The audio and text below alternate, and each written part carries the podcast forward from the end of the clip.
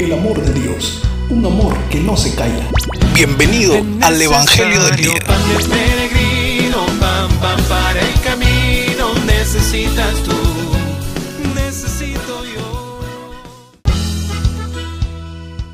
Mis planes no son los planes de ustedes, ni mis caminos son los caminos de ustedes. Nos dice el profeta Isaías en el capítulo 55. Un hecho desde nuestra vida. La señora Gladys trabaja ocho horas en una casa, en casa de una vecina, limpiando la casa, que tiene dos plantas, haciendo la comida y cuidando a, los niños. La pagan 20 soles cada día y otras veces 15 soles. Y dice, me maltrata bien feo, me dice groserías. Cuando me enfermo, me descuenta y no me paga. Pero necesito el trabajo. Mi esposo se fue y me abandonó. Y no puedo ir a las fábricas 12 horas porque dejo abandonados a mis hijos chicos. Una historia de la vida.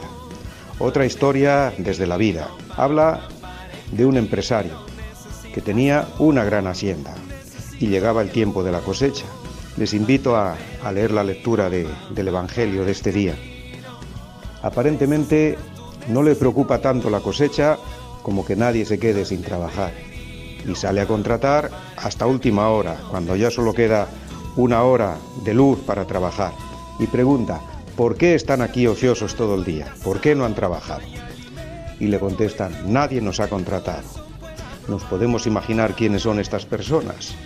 Pues serán viejitos, serán personas enfermas, serán mujeres, aquellos a las que nadie quiere contratar, en teoría porque no rinde. Y el problema, pues comienza a pagar y comienza a pagar por los últimos, a quienes no ha prometido nada, pero les paga lo que se acostumbra a pagar por un día de trabajo, un denario. Los primeros le reclaman porque piensan que a ellos les va a pagar más. Tenemos que intuir que la respuesta va por aquí, ¿no? Un denario porque también estas personas tienen sus familias y lo necesitan para comer, para que nadie se quede sin comer. Y hace una crítica. Van a tener envidia porque yo sea bueno. Dios, más que estar midiendo nuestros méritos, busca responder a nuestras necesidades.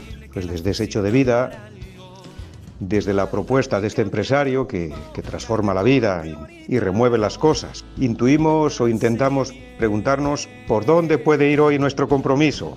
Jesús, con esta parábola, nos propone cómo debe funcionar y caminar nuestra comunidad aquí en Paita. Del sistema de valores vigente, que es a cada cual lo suyo, lo que le corresponde en justicia, aparentemente queda alterado por la aparición del amor de Dios.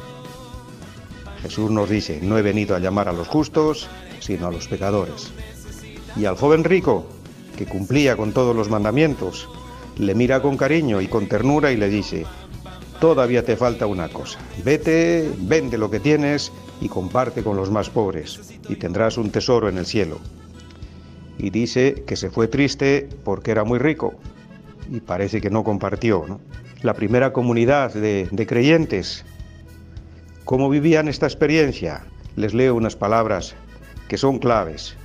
Nadie consideraba suyo propio lo que tenían. Lo poseían todo en común. Jesús nos propone unas relaciones humanas más allá del interés. Está en juego una nueva manera de entender a Dios. Del que a cada cual Dios le da según sus obras, al don gratuito del amor de Dios. El desinterés es siempre el punto de partida. Una joven de nuestra comunidad venezolana, hace justamente un año, tuvo un accidente bien grave, ahí a la altura del mercadillo de arriba, ¿no? en una mototaxi. Realmente se rompió la cabeza y ahí quedó derramada por la pista la, la masa cerebral. Pues esa joven vive, comienza a caminar, tiene, no sé exactamente, pero en torno a 20 o 22 años. Vive, comienza a caminar, no se puede comunicar porque no puede hablar, pero se comunica por escrito. Sus compatriotas en aquel tiempo hicieron una gran colecta y, y la apoyaron. ¿no? Pues ahí está. Es un milagro de Dios. Dios la ha puesto en, en nuestro camino, que sea una oportunidad para hacer viva la experiencia de una nueva comunidad que queremos construir. empieza a caminar, pues así simbólicamente la damos la mano, la ayudamos. Ahí hay personas que representan a nuestra comunidad que están comprometidas con, con ella.